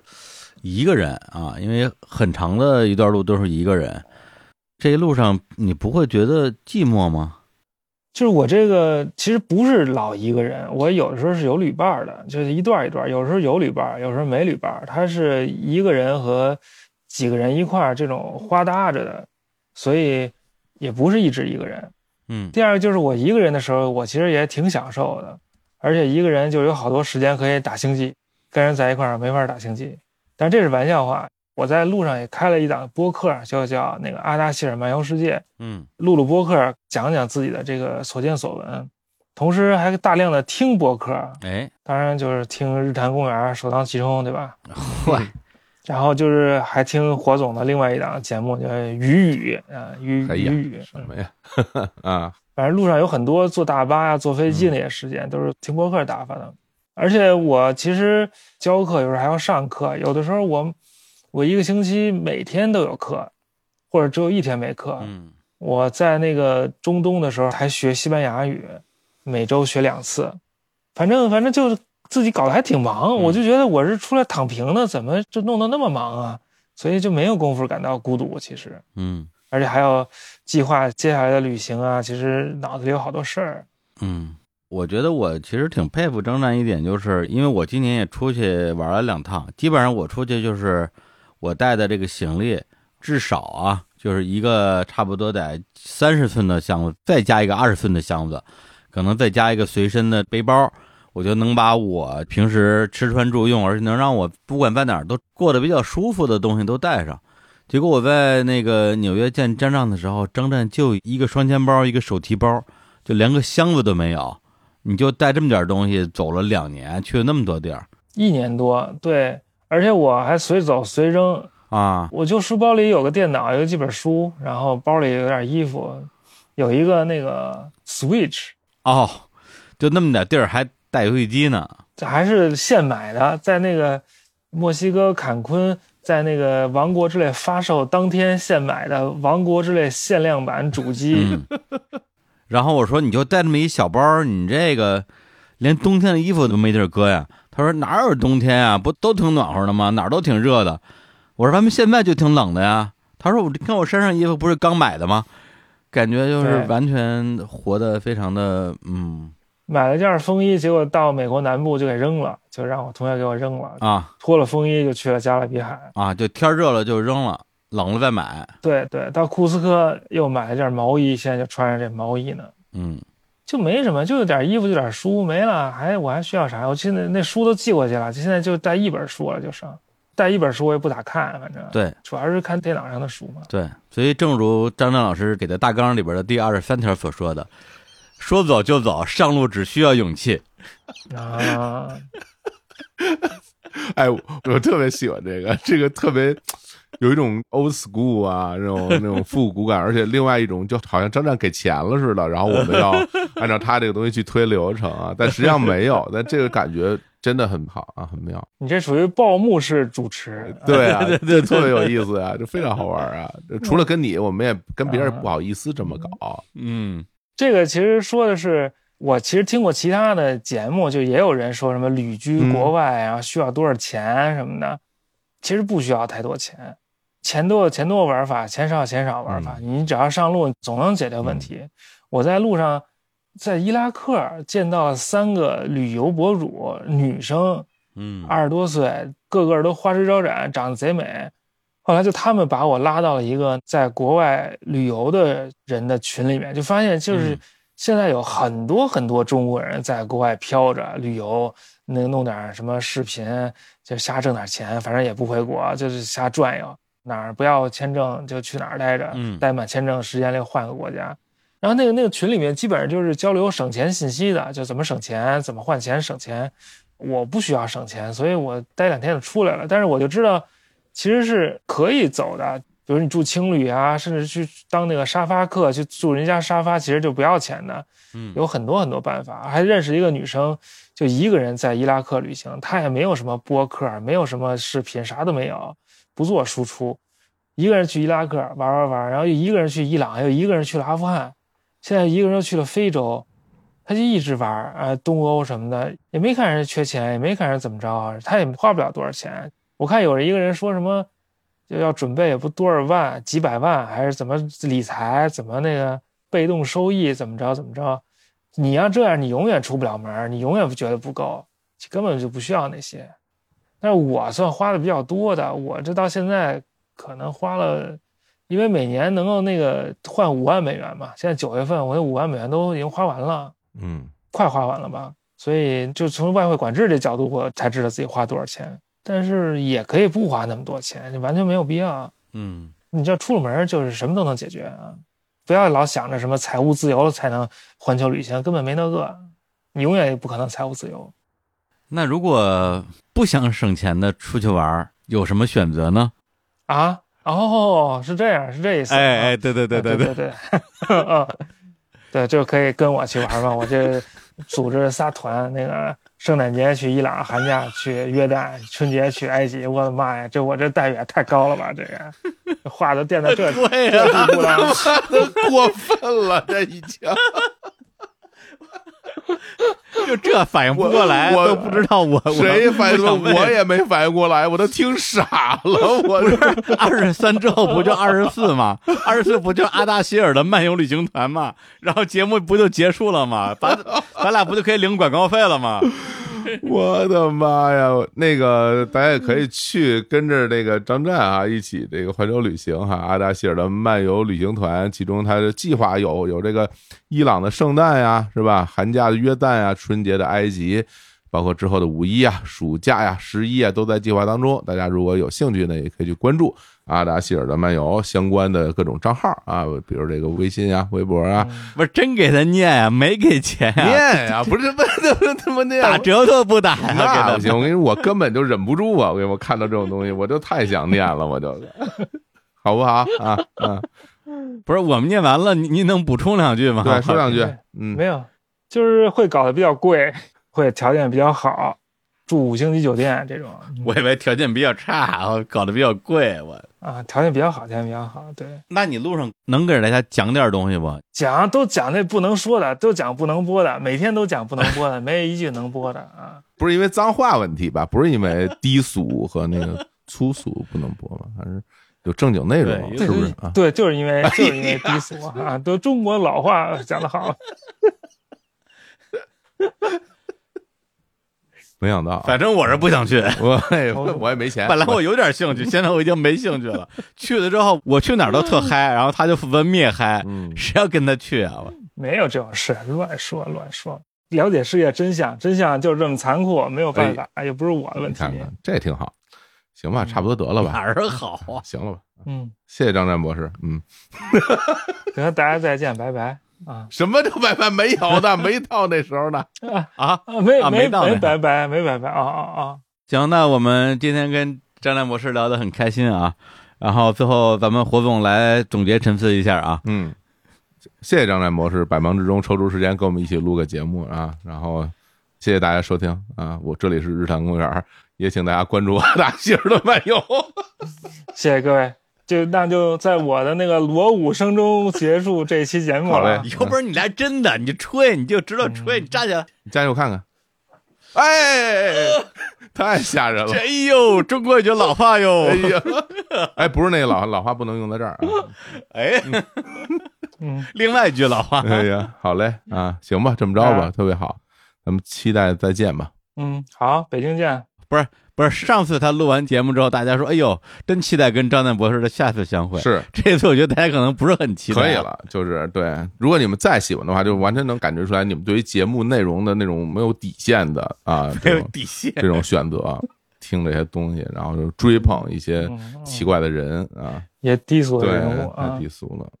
行行啊，好，很开心啊，很开开心啊跟你骗聊聊点儿啊，再见，再见，嗯，再见，拜拜，拜拜，拜拜拜，拜拜拜。拜。拜